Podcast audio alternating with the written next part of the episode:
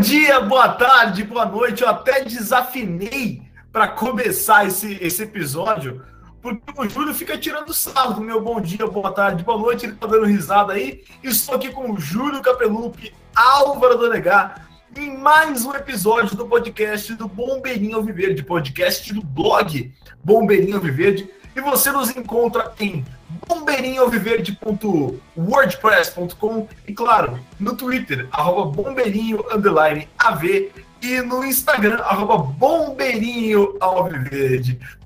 Saudade de vocês, cara. Faz muito tempo que eu não vejo pessoalmente Álvaro Donegar e Júlio Capelupi. Esse trio aqui, né? Eu, você, Álvaro e Júlio, que a gente se conheceu lá no Instituto de Filosofia e Ciências Humanas da Universidade Estadual de Campinas. Tudo bem, Álvaro Donegar? Que saudade de você, Álvaro. Tudo certo, Isaqueira, Julião, meus dois queridos amigos, dois âncoras do Bombeirinho, os dois historiadores do grupo. Muito bom revê-los. Estive ausente aí semana passada, né, por, por alguns motivos familiares aí que vocês mencionaram no programa. Mas já estou de volta e o mais importante, sem o cabelo platinado. Estou devidamente careca, assim como o Julião. E o bonde dos carecas tem dado sorte ao Palmeiras, que é o que importa. Certamente, Álvaro, certamente. Júlio Capelupi, tudo bem, Julião? Como é que você tá?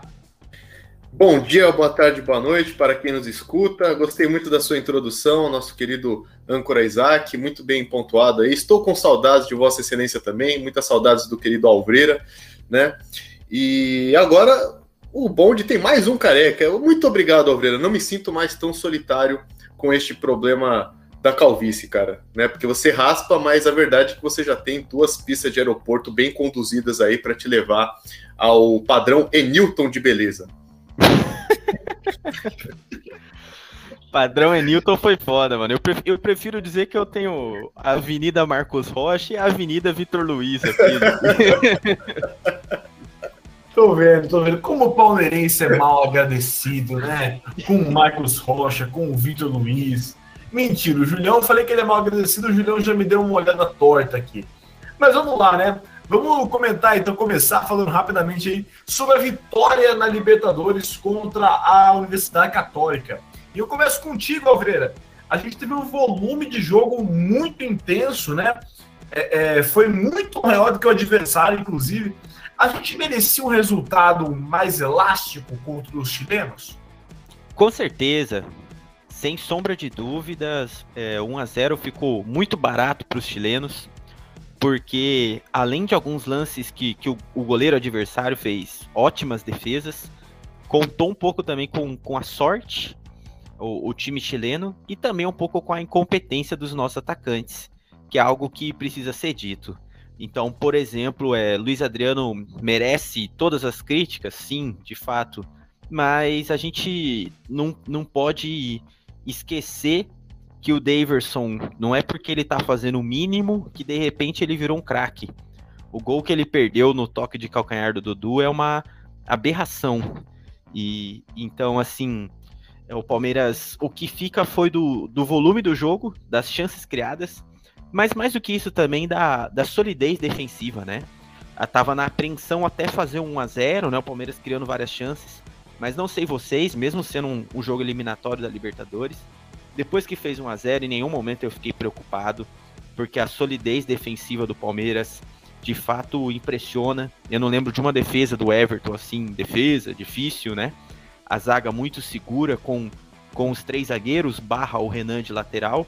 E acho que o destaque que eu, que eu daria, né, para não ficar repetitivo da, da dupla de volantes que tem jogado bem, é o Renan como lateral, que nesse jogo até contra a Universidade Católica foi muito bem, inclusive na, nas subidas pro, pro ataque.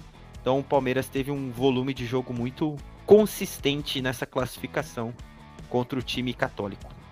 Ô, ô Álvaro, será Mano. que será que o, o Borja ele faria aquele gol no toque de calcanhar do Dudu? Porque o Davidson, se você pega o lance de frente, o que acontece é que não é que o chute é bloqueado, não é simplesmente. E é pra fora? Você acha que é pra fora? E não, não é que eu acho, eu tenho certeza. Depois meu pai até me alertou disso. Eu não tinha reparado, achei que tinha sido um. Pô, o zagueiro salvou Aí meu pai falou: a bola ia muito para fora. Eu falei: não, pai, você tá exagerando. assim.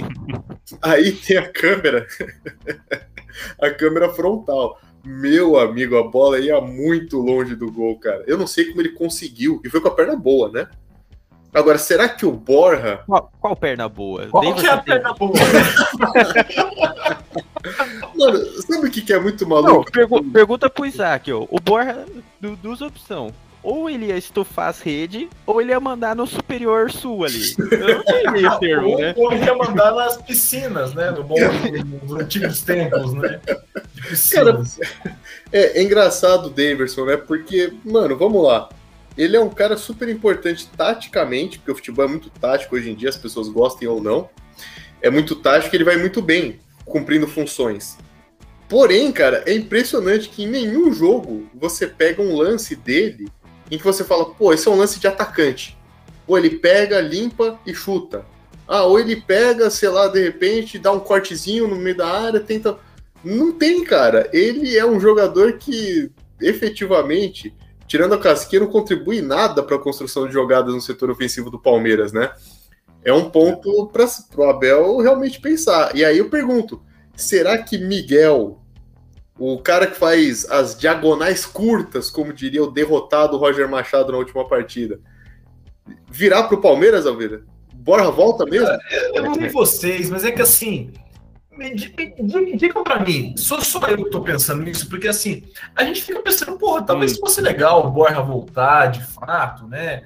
Porra, o Davis voltou, tá jogando bem e tudo mais, mas como o Álvaro falou, né? Foi aquele erro crasso que ele teve contra a Católica.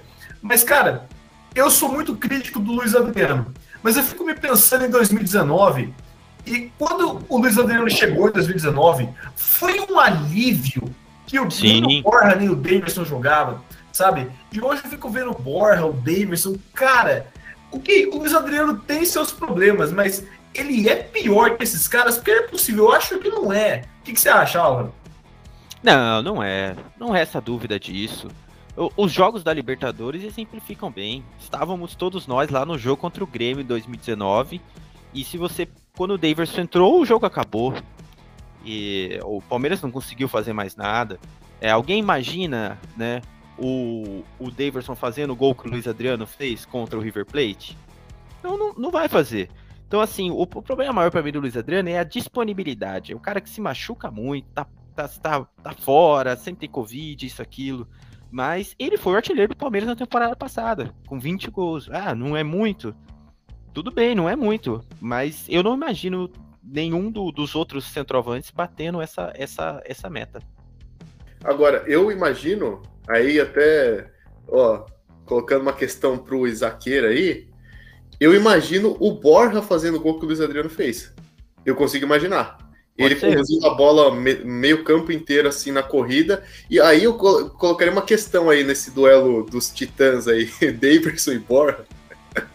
eu coloco uma questão. O Borja, ao que parece, tá?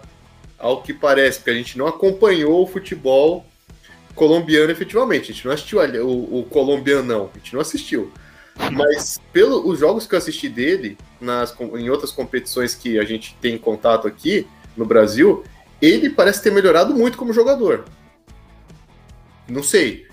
De Sim, repente. Na Copa né? América, né? E o Davidson, pelo contrário, até alguém comentou aqui no podcast isso, que o Davidson teve uma passagem ridícula na Espanha, né?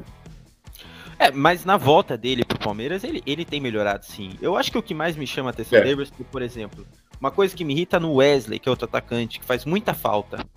O Davidson, ele, ele não tem cometido falta, não tem levado cartão, ele, ele erra o domínio tal, contribui mais com a cabeçada, sim. Mas eu, já que mencionamos a Avenida Vitor Luiz, a Avenida Marcos Só, vocês perguntaram se estava com saudade. Vou falar de um personagem já que eu sei que o Isaac adora, que eu até comentei com a minha namorada vendo o jogo. Sabe quando vocês jogam na escola assim, novinho de brincadeira, que tem aquele cara bem ruim no time, que você chega nele e fala: Ô, oh, mano, a bola veio no C, toca rápido pra alguém do time, entendeu? Se livra da bola. O Davidson é esse cara, mano a bola chegou nele, ele tem que tocar pro Veiga. Ele tem que soltar a bola rápido. É tipo café com leite, entendeu? Ou seja, é É, e aí eu, eu comentei com ela, falei, ó, o Egídio, esse aí jogou no Palmeiras também. Esse daí também é café com leite. Aí na sequência, o que ele fez? Que saudade do Egídio, hein, Isaac? Ai, mano. Não, para com isso, cara, para com isso. E sabe que o, o, texto de estreia do Bombeirinho foi meu, assim, do, do, do pré-jogo, né? Oh, e, verdade. Que foi justamente contra. A gente começou com essa patifaria de Bombeirinho antes do, de começar o Campeonato Brasileiro do, da temporada passada. E a gente estreou justamente na, é, contra, contra o Fluminense, né? Na segunda rodada contra o Fluminense no Maracanã. E eu falei, o texto, eu não lembro de cabeça direito, mas o título do meu texto era o, o, o gol mais bonito que eu vi no Maracanã foi do Egídio. E foi mesmo, cara. Foi uma coisa assim. É, é, ele nunca mais vai repetir isso na carreira dele. Um gol daquele, que foi aquele de 2017 contra justamente o Fluminense no Maracanã. Eu queria chamar a atenção de uma coisa rapidinho. Né, alguns minutos atrás o Álvaro falou do Everton, de, ah, não lembro de o Everton ter feito uma grande defesa, né? E vocês sabem, eu sou o maior fã do Everton que existe nessa, nessa terra. Inclusive, pretendo escrever um texto para o Bombeirinho sobre o Everton. E o Everton, que é o, o, o jogador que mais venceu é, na Libertadores pelo Palmeiras. Né, uma marca ele igualou, eh, juntamente com o São Marcos de Palestra Itália, ele igualou no último jogo contra a Universidade Católica. E tem vários outros números que o Palmeiras lançou no, no, no site oficial, né? Você pode encontrar depois. Mas não só ele é o goleiro que mais, junto, né, o jogador junto com o Marcos, que mais venceu na Libertadores, como também ele é o décimo goleiro que mais venceu com a camisa do Palmeiras, né? umas curiosidades aí que, que você pode encontrar. Tem uma porrada de, outra curiosidade, de outras curiosidades que você pode encontrar na, na, na, no site do Palmeiras, né? Mas enfim, o Everton cada vez mais se consolidando como um grande goleiro, como um dos principais goleiros da Sociedade Esportiva Palmeiras, que é um clube que se caracteriza, né? por essa, por, por, essa escola de goleiros. E mesmo quando não forma os goleiros, sempre tem arqueiros muito bem, muito bem representados aí. Isso desde você pensar Valdir de Moraes ou Berdan Catani, né? desde muitos anos, muitos anos atrás.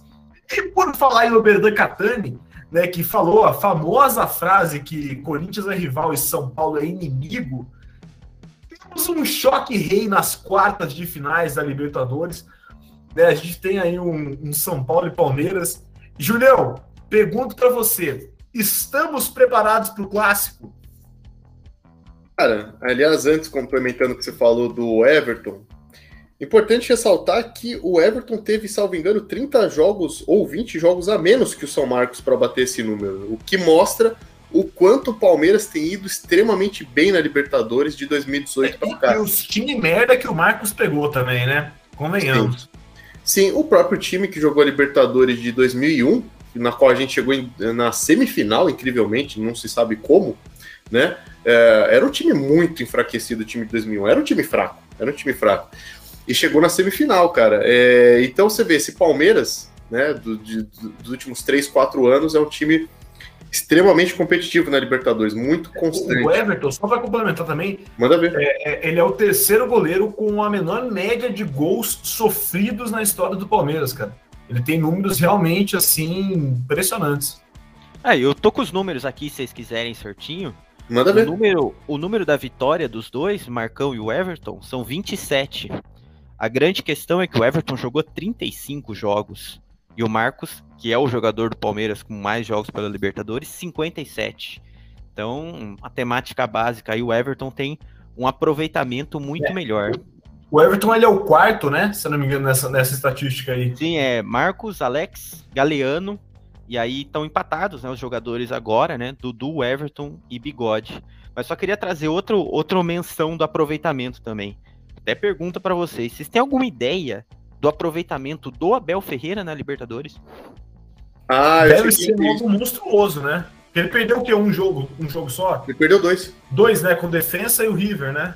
Exatamente. Ele empatou ano passado contra o Libertar e o resto são vitórias. Então são 12 vitórias em 15 jogos, aproveitamento é. de 80%. Eu só que é, vamos tocar o barco, né? Mas eu só queria mencionar o que seria um treinador de outros outros times que tivessem um aproveitamento desse na Libertadores, né? Será que ele seria contestado Como Abel Ferreira é no Palmeiras, De- né? Depende, depende da cor do uniforme que ele, que ele usasse, né, Alveiro? Se fosse, por exemplo, preto e branco ou preto e vermelho, a gente já sabe a resposta. Mas, é, enfim, é isso, né, cara? É, eu acho que o Palmeiras tem feito campanhas muito sólidas nos últimos anos na Libertadores. E aí, já respondendo sobre esse jogo contra o São Paulo, é um cenário um pouco diferente do que foi em 2005 e 2006, que é o que está mais na nossa memória, né, para nossa geração talvez a molecada mais nova, que esteja aí nos seus 20 anos, não tenha muita lembrança, né? Mas 2005, 2006, o Palmeiras tinha times muito baratos, literalmente baratos, de jogadores que custavam pouco, porque era uma fase de reconstrução, o Palmeiras tinha sido rebaixado, né? É bom pontuar essas coisas, porque muito da molecada, né, não viveu isso, então nem sabe, cara, nem assim, já leu sobre, óbvio, mas nem. Então, assim, o Palmeiras estava numa fase de reconstrução, e em 2005, 2006 estava na Libertadores porque fez excelentes campanhas com um time extremamente modesto no Brasileirão e não era esta farra que é hoje, porque hoje se você ficar em oitavo você pode, na Liber... pode se classificar para Libertadores via Campeonato Brasileiro. Naquela época você só se classificava para Libertadores caso você ficasse entre os quatro primeiros do campeonato, né? Então é bom colocar esse adendo porque era muito mais difícil conseguir a classificação e o Palmeiras conseguiu com times bem limitados, né? Só que assim, cara, é, vamos lá. O São Paulo, né? é, tirando o clubismo de lado, cara, o São Paulo naquela época tava voando, né? 2005 ganhou todos os títulos quase que disputou, ganhou Libertadores, o Mundial.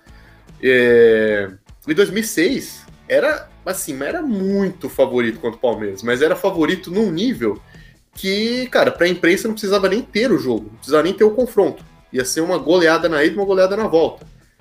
E o Palmeiras ainda conseguiu equilibrar. O Palmeiras foi garfado no Morumbi, diga-se de passagem, né? É, Como um- muitos times são, né? Como muitos times são no Morumbi. É, pois é, que é uma, uma, uma tradição histórica, né? É, cara, é, o cenário de hoje é muito diferente. É difícil, né? A gente estava conversando antes de entrar aqui para gravar. É muito difícil a gente ter essa noção, mas é, o Palmeiras, se você pegar racionalmente falando, tem muito mais chance de passar pelo São Paulo do que o, do que o contrário, São Paulo passar pelo Palmeiras. O Palmeiras tem um elenco mais forte, tem uma solidez na Libertadores nos últimos anos, que o São Paulo nem de longe tem. Essa é a melhor campanha desde 2016 do São Paulo, né? Então, cara, se você pegar racionalmente a análise e tal, Palmeiras tem sim um favoritismo. Isso não garante que vai passar, mas tem. Agora, eu é, respondendo objetivamente, o Palmeiras está preparado. Mas clássico é clássico. Aí vem essa questão do fator anímico, a questão da tradição histórica. A gente sabe que tudo isso entra em campo. Talvez o Abel Ferreira consiga amenizar esse lado no vestiário, ele sendo um europeu, um cara que é muito frio nesse sentido, é, não frio de não ter emoções, porque ele é o contrário disso, ele é um cara extremamente emotivo ali nas, na- no futebol. Mas essa frieza de analisar o adversário, de saber, olha, é um clássico, mas nosso time tem muitas condições de ganhar. Porque o Palmeiras tem muitas condições de ganhar.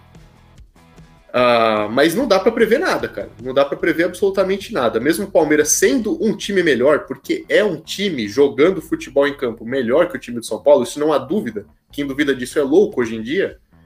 Não dá para cravar nada. Não, o, o ponto tanto que não dá pra cravar nada é que em 2005, 2006 foram confrontos equilibrados, assim como em 99 e 2000, né? Quando o Palmeiras, nos dois anos, São Marcos brilhou nos pênaltis. Não teve isso, o Palmeiras atropelou o Corinthians. Em muitos casos, até o time do Corinthians era melhor e o Palmeiras igualou na, na força de vontade. E eu acho que isso, assim, ó, do, do, do peso na, na- da, da camisa, assim, essa, essa bobagem de, de soberano tem que passar. Só você ver o retrospecto do Palmeiras recente na, na Libertadores, parar pra pensar que é o quarto ano seguido que o Palmeiras chega às quartas de final. O que é a mesma coisa que os gambás tiveram em toda a história. Então o que o Palmeiras fez em quatro anos é a história inteira dos gambás. Bem Então, pontuado. assim, é, é, é, é isso que, que tem que ser dito. Então, o, Palmeiras não tem que ter, ter medo de ninguém, não tem que ter medo de River Plate, de Flamengo, de São Paulo, não, não tem que ter medo de ninguém. São os outros times que tem que ter medo do Palmeiras. E isso é muito colocado pela imprensa. Uma coisa legal de fazer é você ver os jornais de fora. Então você vê o jornal do Chile o jornal da Argentina, como que eles mostram o respeito e o medo que eles têm pelo Palmeiras. Só que quando a gente chega no Brasil, isso é tão poluído, tão sujo, Que, por exemplo, como que. que pô, legal, o São Paulo ganhou do, do Racing, um time bosta, que não ganha nada lá na, na Argentina. O Palmeiras ganhou do River, meu amigo. É um time muito maior, muito mais respeitado. O Palmeiras ganhou do bicho papão ano passado a Libertadores, que era o River Plate. Então, são as outras equipes que tem que temer o Palmeiras.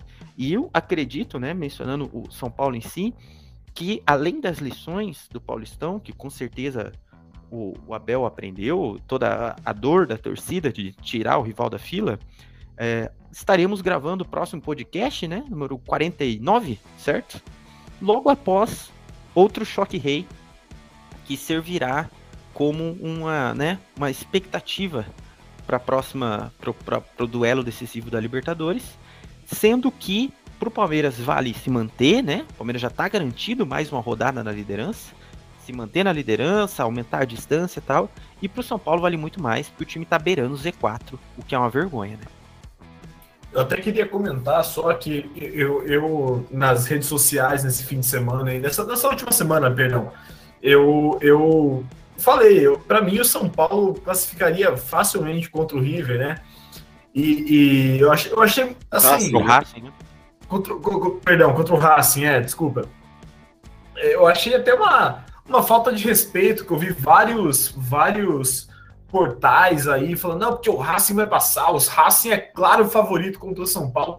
Cara, o São Paulo é uma camisa muito pesada na, na Libertadores, né? E assim, é, o Racing, o que é o Racing, né? Desculpa, Mauro César Pereira, mas o que é o Racing? Né? Então, assim, é, é, era claro que o nosso adversário seria o São Paulo nessas, nessas quartas de finais. Mas, enfim, enfim, vamos, vamos passar um pouco aí do. Alguma coisa, Alvareira, para comentar no, sobre isso? Não, eu acredito que, que o prognóstico era correto. Tem que. No passado disseram que o Palmeiras era favorito até chegar à semifinal. Quando teve o sorteio, era esperado que, que, que tivesse um, um choque rei. Então. Sem dúvida. Aguardar assim aí. Até... outra coisa, o pessoal fala muito, ah, porque o sorteio do Flamengo. O sorteio do Fluminense também tá bem legal, né? Se o Fluminense chegar lá na na semifinal. É, mas sem sombra legal. de dúvida ali, o, o Barcelona do, do Equador parece um time mais difícil do que o Olímpia, né? O time do Olímpia, meu Deus. Não, o Flamengo, pra, na minha visão, o Flamengo já tá na final. Se analisando o, o, todo, o, o, todo o chaveamento, né? Mas o, mas o Isaac, acho que você vai concordar comigo ainda sobre isso que você falou. Eu acho que o Fluminense pegou um chaveamento mais fácil até, porque o Flamengo pegou um time que, vamos lembrar, tudo bem, perdeu jogadores na janela. Importante frisar isso. O Defesa e Justiça foram perdeu. sete jogadores, né? Perderam sete, sete jogadores. Mas assim, se manteve um time competitivo, o, o resultado, óbvio, foi merecido. O Flamengo realmente atropelou no, no jogo em Brasília, né? O Renato conseguiu fazer o óbvio, que é o que o, o Rogério Ceni, por ser um profissional limitado, não conseguia. E aí fez o time jogar. Mas assim, qualquer outro time brasileiro, se pegasse o Defesa e Justiça nas oitavas, eu tenho certeza que teria muita dificuldade para passar. E o Fluminense, né? Com todo respeito. Como teve, ao, né? Como teve ao, o Flamengo, né? É, cara, todo respeito ao Cerro Portenho, pode até passar, sei lá, velho, nunca se sabe, futebol é futebol. Mas assim, o Cerro Portenho é um time muito mais fraco do que o Defesa e Justiça, não tem comparação. O Cerro tomou quatro do Galo no Mineirão. Mas vamos falar do Fluminense então, até para valorizar o nosso time, que é o que importa. Só recapitulando que se tivesse um, tiver um Fla-Flu na semifinal, não tem favorito, né? Por mais que o Flamengo jogue, possa jogar mais bola, basta relembrar que em Itaquera, porque nenhum dos dois times tem estádio e nenhum dos dois times ganhou um estádio do presidente, em Itaquera, o clássico do Fla-Flu, quem ganhou foi o Fluminense.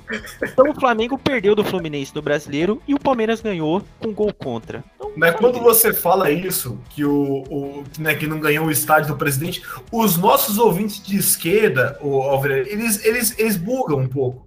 Né? Então, enfim, é bom, é bom lembrar isso aí, né? Quem acha que a gente é 100% comunista, é bom entender isso aí. Fala, ô, Júlio. Não, da Arena Lula, cara, não, só para aqui para nossos ouvintes de esquerda, cara, ó, não, só para deixar, né, para não falar, ô, oh, isentão, não, cara, ó, eu curto Lula e eu zoo mesmo, foda-se, é corintiano, eu vou zoar também. Eu zoo até corintiano, posso até gostar, mas eu vou zoar do mesmo jeito, Arena Lulão.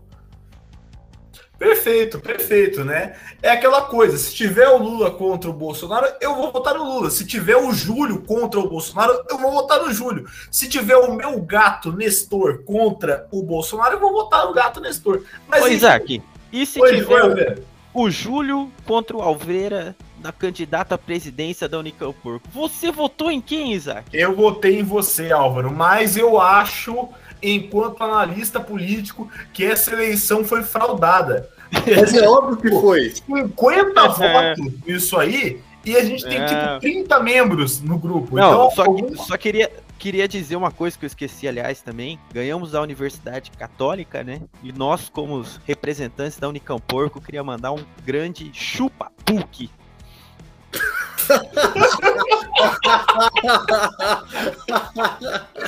muito bom, muito, muito bom. bom. velho. Muito Mas bom. vale lembrar que não tem nada a ver, né? Que a PUC Chile, inclusive, ainda é a maior, melhor universidade da América do Sul, Sim. inclusive. Desculpa quebrar esse clima.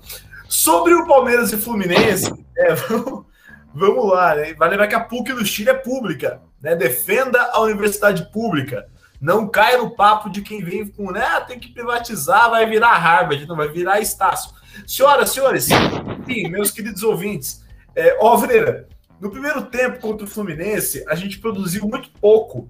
É, e a gente foi ameaçado pelo time do Fluminense, que a gente chama carinhosamente do time dos advogados, né? Mas enfim, o que, que o Palmeiras demorou para engrenar contra o Fluminense? Eu acredito que tem vários fatores, né? Primeiro, o Fluminense, ou a questão física mesmo, né? O Fluminense descansado, como a gente próprio mencionou já, ele não jogou com o Cerro Portenho ainda, né? Pela o jogo de volta na Libertadores. O Palmeiras mais cansado. E o, o Abel, sem ter tempo de, de treinar, optou por, por manter a, a mesma escalação, né? O, o, que faz sentido, né? Compensar o entrosamento, tudo. Mas tem muita questão física. Então você, você vê que, que foi bizarro, né, Julião?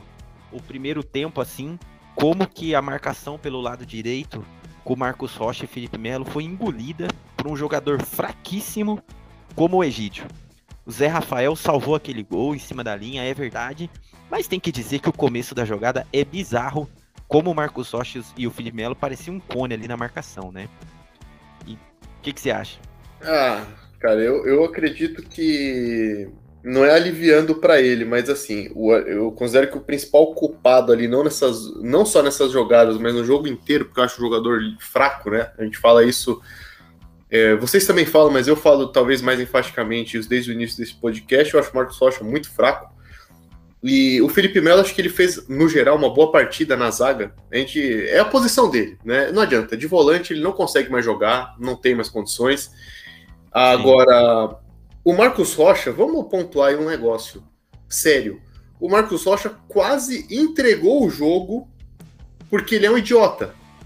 Ele quis sair jogando. Deus. Olha o processo vindo.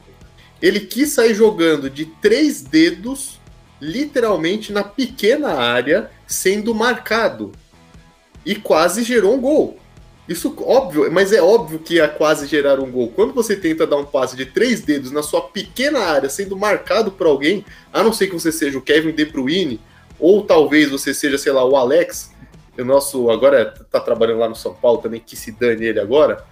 Mas, é, cara, você vai errar. Você vai errar esse tipo de lance e o Marcos Rocha colocou o resultado em jogo. Mas... Só queria pontuar isso. É, mas então, respondendo a pergunta, eu acho que o Palmeiras demorou para engrenar muito por causa disso também. Contra a Universidade Católica, ele foi bem, inclusive no ataque, né? Além de ter feito gol, é, ele, é, ele, ele jogando com três zagueiros, né? Porque o Renan é zagueiro, jogando como lateral esquerdo. Ah, o outro lado passa a ser muito importante. E o lado direito, hoje do Palmeiras não funcionou. O Marcos Rocha praticamente não chegou no ataque. Então o time fica muito travado, dependendo de jogadas no meio, onde é mais fácil bloquear, né? Então não funciona mais essa coisa arcaica, até que, que, que os comentaristas falam essas bobagens, do tipo, ah, toca pro Wesley que para ele resolver no drible, no improviso. Não é assim que funciona. O futebol é estudado. Você tem que abrir espaço, você tem que, que, fa que fazer as movimentações corretas.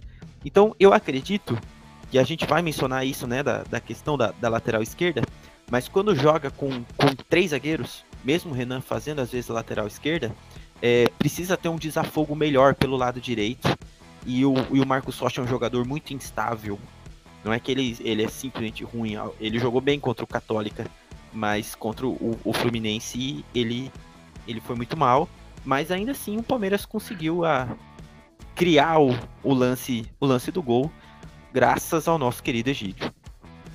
É, o Egídio, ai, saudade pelo no mútil, né? Ô, ô Julião, é, são 79% de aproveitamento em 13 partidas jogadas. É algo absurdo, né? São sete vitórias consecutivas, isso só no Brasileirão. Quais são. E, e, hoje, né? Só uma coisa, né? Mas hoje o Abel não estava lá, né? Hoje eu falo hoje porque nós estamos gravando no dia 24 de julho, logo depois do, do jogo contra o Fluminense. O Abel não estava lá, estava o João Martins à beira do campo. Quais são os grandes méritos da comissão técnica e do elenco nesses, é, nesses resultados? Bom, acredito que é um trabalho que a gente tem que dividir em fases, né? Vamos lembrar que o começo do campeonato tava todo mundo puto com a comissão técnica, com o elenco, com todo mundo, né? É que agora parece que isso foi em outro, outro planeta. Mas o começo de campeonato do Palmeiras foi um pouco conturbado. E aí agora, porque nós somos torcedores, é isso que uma, é isso que uma parcela da torcida do Palmeiras, da própria torcida. Muito obrigado. Era isso que faltava. Obrigado, Julião. Não, é, é, é isso que muitos torcedores do Palmeiras não entendem isso né? Porque tem uma galera que cobra torcedor. Se você cobra torcedor por resultado do seu time, você é louco ou no mínimo você tá em outra dimensão, cara. Porque, não, cara, torcedor ele é passional. E se não for passional, tá errado. Pô, futebol é emoção, é paixão. O torcedor, se o seu time tá, se o seu time perde dois jogos, ele já quer todo mundo fora. Mas é assim que funciona, cara. Senão vai torcer para sei lá, cara, o time do bairro. O time do bairro não tem pressão, ninguém ganha dinheiro para jogar no time do bairro né? Não envolve nada. Então, se o time do bairro perdeu, beleza, acontece. Agora, quando você torce para um gigante do futebol mundial, um dos maiores clubes do planeta, que é o Palmeiras, cara, aí a situação é outra, a pressão vai ser grande, né? E o Palmeiras começou o campeonato é, com algumas dificuldades, mas agora, né, nós friamente, vendo os resultados positivos, o desempenho do time em campo, a gente sabe que muito dessa oscilação do começo se deu por conta do, do, desgaste físico. O Palmeiras foi o time que mais atuou na temporada passada. É um dos times que mais atuou esse ano, só me engano, é o time que mais jogou, que mais entrou em campo no mundo nesse em 2021, tá? Então, é óbvio que vai ter um desgaste. E o Palmeiras soube, né? A comissão técnica soube lidar bem com isso. Tentou vários, várias formações táticas, vamos lembrar disso, né? Chegou a variar bastante nas primeiras rodadas e isso se chama trabalho, cara. Você vai variando dentro do jogo. Não adianta só no treino. Não adianta você só treinar formações diferentes. Você tem que tentar no jogo. Até um ponto que me parece que a comissão agora tem um total domínio do que o Palmeiras pode é, variar ao longo de uma partida, igual hoje, né? De novo, para quem, quem tá ouvindo, hoje, né? 24 do 7, igual você falou, o dia que o Palmeiras ganhou do Fluminense, blá blá blá. Né? Só para repetir. É, hoje, cara, o Palmeiras variou ao longo da, da partida. Né? Palmeiras fez o primeiro tempo um pouco abaixo da, da, da expectativa, jogando muito pelo meio, porque o Álvaro explicou muito bem, porque não vou repetir, ele explicou agora há pouco. E na segunda etapa, qual foi a mudança? Pô, vamos atacar pelas laterais. Pelo meio não tá dando, então vamos tirar o Scarpa. E aí os comentaristas, sempre limitados em geral também, é, nossa, que absurdo, vai tirar o meia, o time que quer ganhar, como é que pode um negócio desses, meu Deus? É porque não consegue enxergar o jogo, né? Foi nítido porque o Palmeiras tirou Scarpa, para ter mais ataque pelas laterais. Aí colocou o Breno, colocou o William, que é um cara que flutua, é um cara rápido. É, e aí o Palmeiras melhorou muito. O Palmeiras engoliu o Fluminense no segundo tempo, cara. E aí depois que fez 1 a 0 ainda continuou bem, poderia ter feito segundo, inclusive. Uh, e aí, no fim, deu uma. Não é que deu uma recuada, né? Igual o Abel fala, tem outro time do outro lado. O Fluminense foi para cima, porque tava perdendo, mas o Palmeiras também não passou nenhum perigo, cara. Não teve nenhuma finalização muito perigosa. Ou seja, o grande mérito da comissão técnica é saber trabalhar o grupo. E aí, para os caras que são entendidos de futebol, né? Os caras que sabem mais do que qualquer torcedor da imprensa, né? Que cobravam o maldito o catso do repertório eu quero ver o que, que eles falam agora. Porque o Palmeiras joga de várias formas, né? e consegue resultado. Aí eu quero ver o que, que eles vão falar. Mas eu sei que eles não vão falar nada de interessante, então melhor nem escutar. E, e antes da gente prosseguir, só para arrematar, né? Queria lembrar, na, né, mencionaram o 79% de aproveitamento, vamos arredondar para 80%, né? É aproveitamento de time campeão na história dos pontos corridos. E 13 partidas, né? Chegamos ao um terço do campeonato, né? É 13 vezes 3, 39. E, e são sete vitórias seguidas e o Palmeiras pode bater a, a rec, o recorde de vitórias seguidas, né? O Flamengo lá 2019 chegou a 9 e ano passado, só para servir de alerta, né? O Internacional teve 10 vitórias seguidas e ainda assim não foi campeão, numa pipocada gigante, logo depois da pipocada do time da Vila Sônia. Mas é, eu tenho uma trivia para vocês antes da gente seguir pro, pro próximo bloco aí, Zacão. O Palmeiras, pensando no time da Série A aí, né? O Fluminense sequer empatou contra o Palmeiras no, no Allianz Parque, né? Sempre perdeu. Vocês têm alguma ideia dos times da Série A quais são os outros times que o Palmeiras sempre ganhou no Allianz Parque? Não tenho a menor ideia. Eu tenho vários na cabeça que eu já desconsidero, mas não tenho ideia. Nossa, aí, difícil, né? Eu separei aqui, ó. Tem três que o Palmeiras sempre ganhou, mas que jogaram menos, né? Essa é a explicação. Então, Bragantino, Ceará e Fortaleza. Então, como o Palmeiras teve menos jogos com esses times, né? o Fluminense é, no Allianz Parque, o maior freguês do Palmeiras. E o, o, Roger Machado também é um pouco nosso freguês, né, cara? Porque, assim, aliás, o Roger Machado no Allianz Parque nunca vai bem. Inclusive quando treinava o Palmeiras em 2018. ah, de crueldade. Crueldade. Só porque perdeu aquele paulistão malfadado paulistão, né? Com o primeiro paulistão com VAR da história, né? Que é o de E só pra você ver uma coisa também, né? Ele foi demitido do Palmeiras depois de perder pro Fluminense. Fluminense. Com um gol impedido. Com um gol impedido. Lateral esquerdo dos caras, se não me engano, Gilberto, né?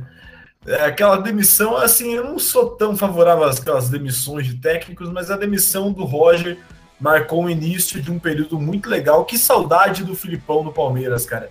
Vocês me desculpem falar isso, mas, cara, eu vejo o Filipão no Grêmio e tudo mais, uma galera criticando e tal. Porra, que saudade das entrevistas do Filipão. E, e Julião, você vai se lembrar disso. Mas quando nós estávamos lá em São Januário, né, na, na, no jogo de 1 a 0 que a gente foi campeão brasileiro, não sei se você se lembra, quando, quando, quando os jogadores vieram confraternizar perto da torcida e tudo mais. Cara, o Filipão, ele tava muito jovial naquele momento, ele, ele tava muito feliz, cara. Que saudade de Luiz Felipe Scolari à frente do Palmeiras. Estamos bem servidos com o Abel Ferreira, mas saudade de Filipão. E eu aproveito para fazer um adendo também. O Alveira falou de, de, de, recordes aí de vitórias, né? O Inter, se eu não me engano, foram nove vitórias, o que é o recorde da era dos pontos corridos. Mas o recorde, se eu não me engano, é de cabeça mesmo. De, é, o recorde, se eu não me engano, é do Guarani Futebol Clube que são 11 vitórias seguidas em 1978, quando eles foram campeões, batendo Palmeiras, inclusive, na final do campeonato. Mas eu não sei, Alfredo, pesquisa aí depois, enfim. Vamos segundo bloco dessa patifaria. Fizemos aí o nosso bloco Palestra Itália. Vamos ao bloco Allianz Parque, falando sobre contratações. Alfredo, o Vinha de fato, acho que foi embora, né? Até o momento, até o dia 24 de julho, 22 horas, não foi concretizado, mas né, já deve ter ido embora. E o Palmeiras finalmente foi ao mercado na busca por um substituto para o Uruguai. Enfim, dois atletas, um já confirmado, que é o Jorge, né? E agora o Joaquim Piqueires, que eu até adiantei no nosso último podcast, né? Eu comentei que eu gostava muito do futebol do lateral esquerdo é, do Penharol. É, mesmo sem o Vinha, nós estamos tranquilos, Alvreira, para a posição do lateral esquerda? A resposta é que ainda não sabemos. Saberemos essa resposta em agosto. É, a diretoria tem que ser elogiada porque foi uma reposição rápida em relação aos valores. E eu acredito até que essa venda do Vinha foi boa para a diretoria. Vou explicar por quê. Lógico, perder o jogador é uma bosta o Vinha é um dos melhores laterais esquerdos do mundo, não só do, do, do Brasil. E vocês falaram no, no, programa anterior que eu não estava, é, a vontade do jogador pesa muito, né? Ele sempre teve respeito pelo Palmeiras, mas era um jogador novo que, que, que, que quis ir para a Europa.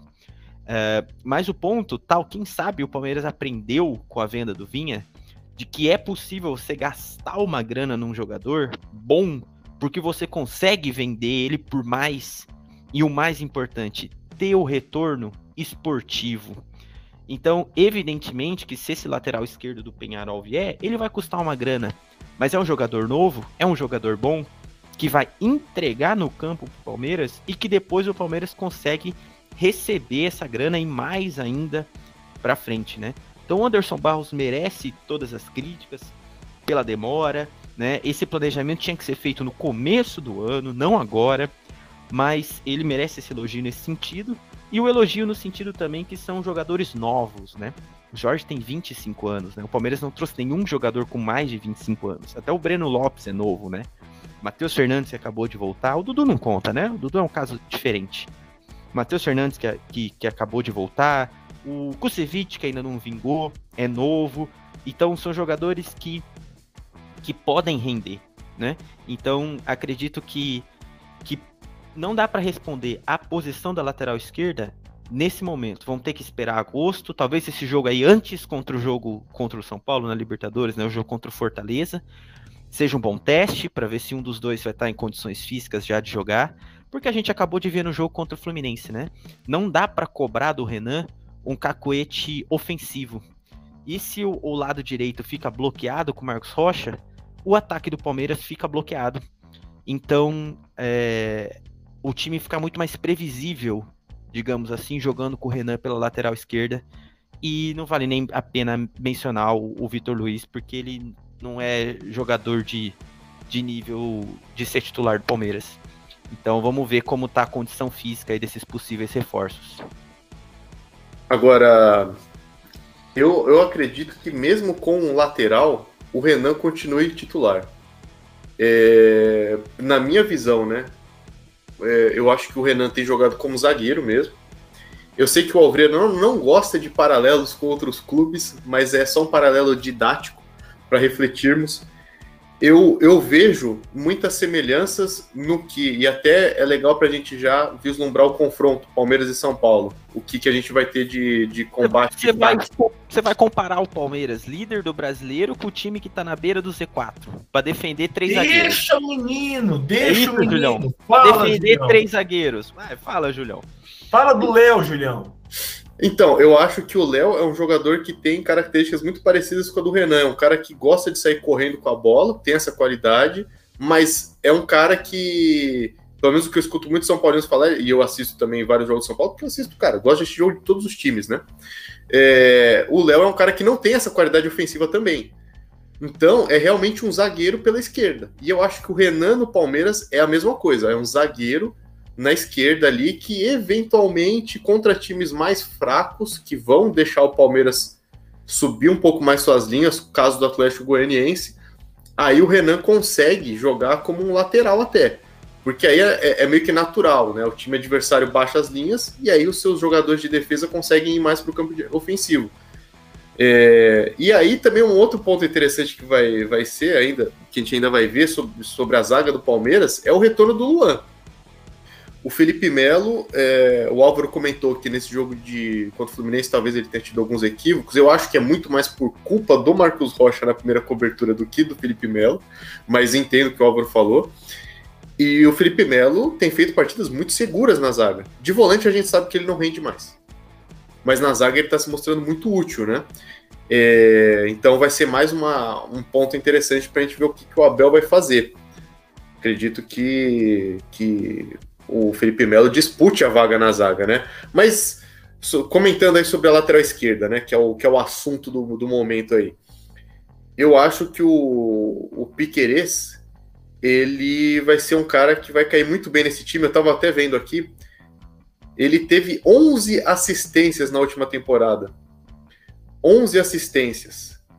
Então, cara, você vê que é um lateral muito ofensivo. É difícil um lateral ter ao final da temporada por 10, 11, 15 assistências. É muito, muito raro isso. É, isso em 53 partidas, né? Tá bom, uma média boa de assistência para um lateral. E o outro lateral que tá vindo aí, que é o Jorge, esse confirmado já, né?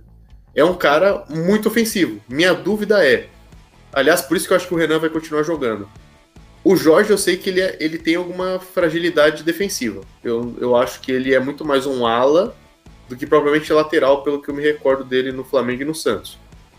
O Piqueires também parece ser um lateral ofensivo. Aí seria interessante ter o Renan para fazer a cobertura ali atrás. Não sei o que vocês acham, mas eu acho que o Renan vai ser mantido por conta disso. São dois laterais ofensivos. Eu, eu discordo, craque. não, não, até, até para tocar o barco aí só pela frente, eu entendo, faz sentido, mas pelo que o Abel Ferreira tem, tem mostrado, né? O Renan tá jogando de lateral excepcionalmente. Pode jogar caso sejam três zagueiros, mas caso sejam dois zagueiros, o Renan é reserva do Gomes, né? O Abel Ferreira gosta do Gomes pelo lado esquerdo, né? E aí joga alguém com o Gomes do lado direito. Pode ser o Felipe Melo, pode ser o Luan, pode ser o Kusevich. Mas eu ainda acredito que jogando com dois zagueiros, a dupla titular é, é Luan e Gomes. Se eu tivesse que apostar hoje quem joga contra o São Paulo, eu apostaria Luan e Gomes. Perfeito, perfeito. É, o Piqueires aí, eu assisti, eu tenho acompanhado alguns jogos do Penharol, não porque eu sou um grande fã do Penharol, mas porque eu paguei esta, né, se negou, não vou, não vou falar nenhum termo, porque o processo é só do Júlio, mas eu paguei a Comebol TV para poder ver os jogos do, do, do Palmeiras. Eu paguei, somos dois trouxas. Você pagou também? Obrigado. Eu, eu assinei pela, pela DirecTV Go, aí assisti os, a Comembol TV, e, e, eu vi os jogos contra o, o Nacional. E, cara, é, eu achei o lateral bem equilibrado, mais que o Jorge. O Jorge, eu não acompanhei ele na Europa. Mas o Jorge, eu lembro de ser um lateral bem ofensivo mesmo. Eu lembro de alguns amigos santistas falarem né, que, que, ele né, pecava no lado defensivo. Mas o, o Piqueires eu achei um cara bem equilibrado. Tanto que eu gostava muito dele. E falei no, no, na semana passada, né? De como achava um cara interessante para o Palmeiras olhar. Enfim, vamos é, nos encaminhando para o final aí, agradecendo mais uma vez você que acompanhou essa patifaria até agora. É, lembrando que nossos textos estão em bombeirinhoalviverde.wordpress.com e o nosso Twitter é bombeirinho_av, além, claro, do nosso Instagram, bombeirinhoalviverde. Pergunto para o Julião. Ô, Júlio, será que depois dessas duas investidas no mercado, para a mesma posição, é claro, mas depois dessas duas investidas no mercado, o torcedor palmeirense, ele pode sonhar com mais algum reforço para o restante da temporada? Deveria, né? Deveria poder sonhar. Não sei, sinceramente. O Palmeiras ainda tem, ao meu ver, algumas carências no elenco e precisaria fazer algumas reposições. Acho, por exemplo, que a gente não tem meias o suficiente. Aliás, isso é falado há muito, né? Eu, eu acho que o Veiga e o Scarpa estão em boa fase, mas se um deles se machuca, o que pode acontecer, a gente tem um problema bem grande. Porque Ô, não posição. Oi. Não, a prova disso, né, só para mencionar, os dois saíram no jogo contra o Fluminense e quem jogou como meia foi o Patrick de Paula, né? A prova que o Lucas Lima é um cone. É, exata, exatamente. Cara, o Lucas Lima. Aí, cara, tirando o aspecto dele ser uma figura que todos nós odiamos, é, nós palmeirenses, o Lucas Lima é um jogador. Aí sim, café com leite, de fato, porque ele não tem nenhuma função, né? Ele é literalmente um cara que ganha um milhão de reais para não trabalhar. Mas o Palmeiras se colocou nessa situação, né? Seja o Alexandre Matos ou outras pessoas ali envolvidas, o Palmeiras se colocou nessa situação e precisa, na minha opinião, de um meia. Eu acho que essa é uma contratação meio urgente. O Palmeiras precisa de um cara. É, aliás, teve essa oportunidade, né? A gente falou, cantamos a bola aqui nesse podcast maravilhoso várias vezes. Olha o Benítez no Vasco, ele é um jogador barato. Vai lá, Palmeiras, faz uma sondagem, não custa nada. São Paulo foi lá e levou, né? E a gente vê que é um cara super decisivo, né? Dá passes decisivos, muda o jogo. Enfim, Palmeiras perdeu boas oportunidades de mercado, mas, cara, vira e mexe aparece algum jogador livre, sem contrato. Cara, é, é fácil contratar jogador do Uruguai e da Argentina. Eles ganham salários muito mais baixos em relação ao que se paga aqui no Brasil. Não é difícil tirar esses caras de lá. A não sei que o cara jogue no River, no Boca, aí é outro papo. Mas é, não é difícil tirar esses caras de lá. E, e nesse sentido, o Palmeiras está tá especulando com o lateral direito, né? A gente fortalece muito a esquerda, mas vez ou outra. Será, Almeida? Será que, será que finalmente nós vamos nos livrar da dupla rocha, Almeida? É, dupla brocha, né? É foda. Ai, que. É, se trata do, do lateral, seu Zac, não sei se viu na Comembol TV aí, lateral do Independente, né? Que perdeu do Santos lá. O Bom jogador. Bustos, que, que se viesse seria uma boa aquisição, só lembrando que o Gabriel Menino provavelmente volta às vésperas da decisão aí é, da Libertadores. E junto com ele vem um mala sem alça, cara chato pra caralho que é o capitão, né, camisa 10 do time da Vila Sônia. É, mas é aquela coisa, né? O, o, o, é o capitão do time da Vila Sônia, mala, mas é o, jogador mais vencedor do futebol brasileiro atualmente. Batuqueiro? o batuqueiro Daniel Alves, que é um cara a se preocupar. Mas, de qualquer forma, né? O Daniel. O, o perdão, olha, eu já. Minha cabeça tá louca já. O Gabriel Menino joga de lateral direito. Ele começou com o Luxemburgo ano passado, inclusive, porque ele começou no Guarani, inclusive jogando de lateral direito, né? Aqui, mas eu não consigo, Alfredo, desculpa, eu não consigo não relacionar com o Guarani, que vai tomando até o momento uma goleada vergonhosa do Vasco. Mas, enfim, Gabriel Menino é um puta jogador para lateral direita. Acho que o caminho era investir no menino para lateral mas o Abel e a comissão técnica do Abel até agora não, usaram muito ele como lateral. Chegaram a usar como ala em algumas partidas, né, tudo mais, mas como lateral mesmo não foi utilizado. Enfim, fica aí o questionamento para o futuro. Eu quero agradecer do fundo do meu coração a você que ouviu essa patifaria até agora, meu muito obrigado. Não custa falar mais uma vez, você não aguenta mais, mas eu falo para você que o nosso o nosso blog está em bombeirinhoalviverde.wordpress.com, assim como o nosso Twitter arroba bombeirinho underline aveia, claro, o nosso Instagram arroba bombeirinho alviverde. Eu quero agradecer também ao Júlio Capelupi. Júlio, muito obrigado, Júlio. Você está cada dia mais careca, mas também mais bonito, Júlio. Muito obrigado, Júlio. Bom, agradeço, né? É verdade, cada dia estou mais careca, mas fico feliz aí, né, cara? Você tem uma opinião sem suspeição alguma, né? É, porque você é meu amigo, é óbvio que seu comentário é realista, né? Estou cada vez mais, mais bonito, né? Obviamente. É, queria deixar aí um, um agradecimento aí para os nossos fãs que estão nos escutando, né, cara? Depois desse episódio longo aí. Mas é muito material de qualidade, né, Isaac? É, esse podcast. Você cantou a bola do lateral esquerdo, por exemplo, que está sendo contratado pelo Verdão, cara. E outra coisa, queria deixar um recado. Vanderlei Luxemburgo, um homem injustiçado, que eu nunca critiquei no, na temporada passada, não. ele falava, ele falava que o Gabriel Menino rendia mais no lado do campo. Falava que o Scarpa seria um bom lateral caso alguém quisesse Aí quando o Abel fez, nossa, o Abel descobriu o mundo, né?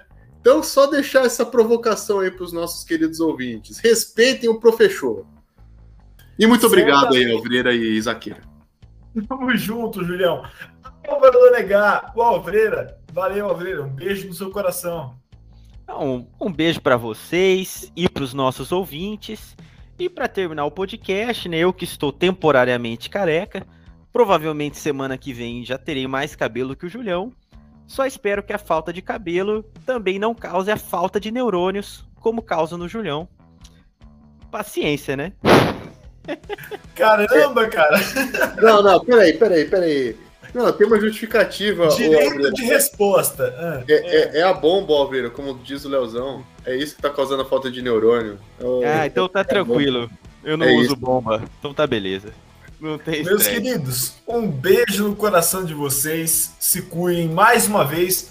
Muito obrigado por estar em vossa companhia, Julião e Álvaro Donegal. E a você, meu ouvinte, minha ouvinte, meu muito obrigado. Um beijo no coração.